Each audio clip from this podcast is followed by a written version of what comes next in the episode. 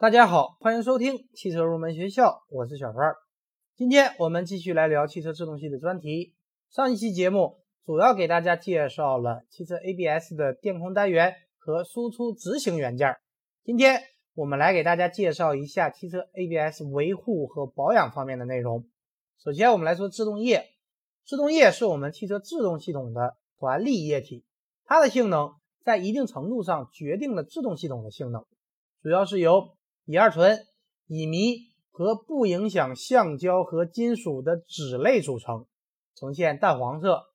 制动液首先要具有不可压缩性。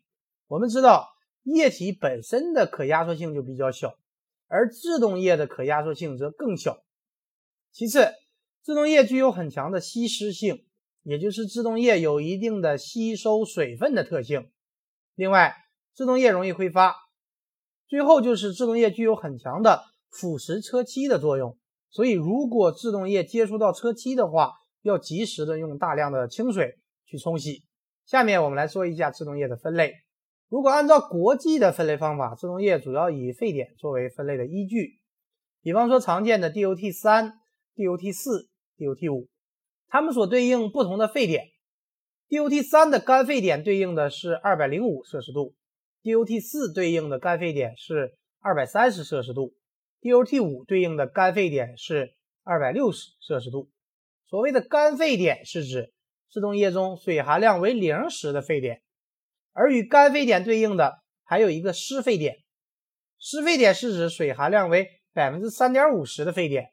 比方说，DOT 三的湿沸点为一百四十摄氏度，而我们刚讲到它的干沸点是二百零五摄氏度。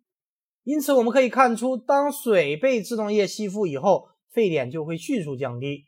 而我们刚刚讲到，制动液还具有一定的吸附水分的特性，因此，当制动液吸附一定的水分以后，就更容易沸腾了。那么，沸腾以后会有什么影响呢？就会容易导致刹车时产生气阻。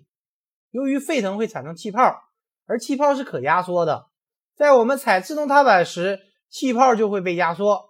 这就相当于吸收了一部分我们施加在制动踏板上的踏板力，这就导致气阻现象的发生。制动系统中渗入了空气，会导致制动踏板无力，行程过长，甚至制动不足。那么，如果你的车出现了这种现象，该怎么办呢？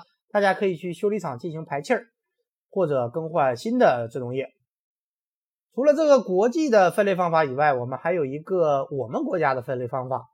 我国的制动液根据高温的气阻性和低温流动性的不同，从低到高分为 ZG 零、ZG 一，一直到 ZG 五。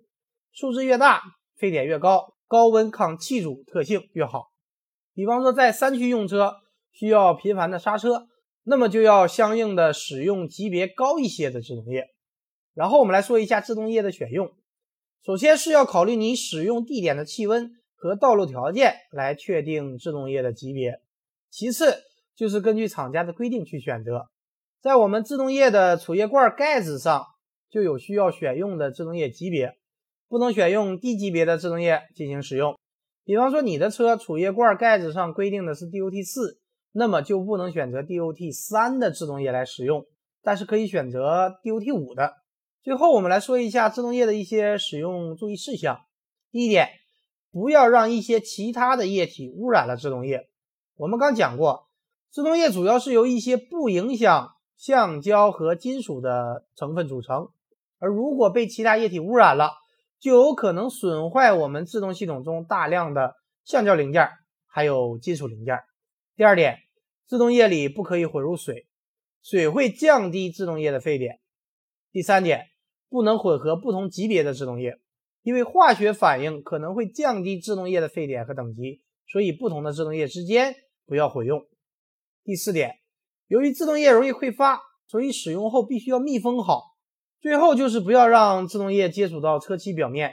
如果制动液溅到车漆表面，要及时的用大量水冲洗，否则会损伤车漆的表面。然后我们来说一下制动液的更换。由于制动液具有很强的吸湿特性。会吸收空气中的水分，使制动液沸点下降。同时，水分还会腐蚀制动系统，因此制动液是需要定期更换的。最好的办法就是大家按照厂家的规定型号和规定的更换周期去更换制动液。说完了制动液，最后我们再来说一下制动系统的第二个关键保养项目，就是刹车片。首先，我们来说一下刹车片的构造。关于刹车片的结构，我们可以分层来进行理解。外层是摩擦材料组成的摩擦层，摩擦层和刹车片之间进行摩擦，进而达到制动的目的。由于摩擦层材料的不断磨损，因此我们需要定期更换刹车片。下一层是隔热层，主要隔绝摩擦时产生的热量。再下一层是粘胶层，它主要是负责把摩擦层、隔热层。和最后一层背板粘结在一起，最后一层背层的结构主要是用来与汽车进行安装匹配的。而在摩擦层表面一般会有开槽和倒角，开槽就是在摩擦层表面开一道沟槽，开槽和倒角有利于将水、污垢、灰尘从摩擦片表面排走，可以优化刹车时的噪音和抖动。另外，刹车片上还会有厚度警示片，它也是磨损的极限位置。如果磨损达到极限位置还没有更换刹车片，这个厚度警示片就会和刹车盘发出尖锐的警示声。但是这样呢是伤害我们刹车盘的，所以大家一定不能等到了极限才去更换刹车片。好的，以上就是本期节目的全部内容。下一期节目我们继续来聊汽车制动系统的维护和保养方面的内容。感谢大家收听今天的汽车入门学校，我们下期节目再会。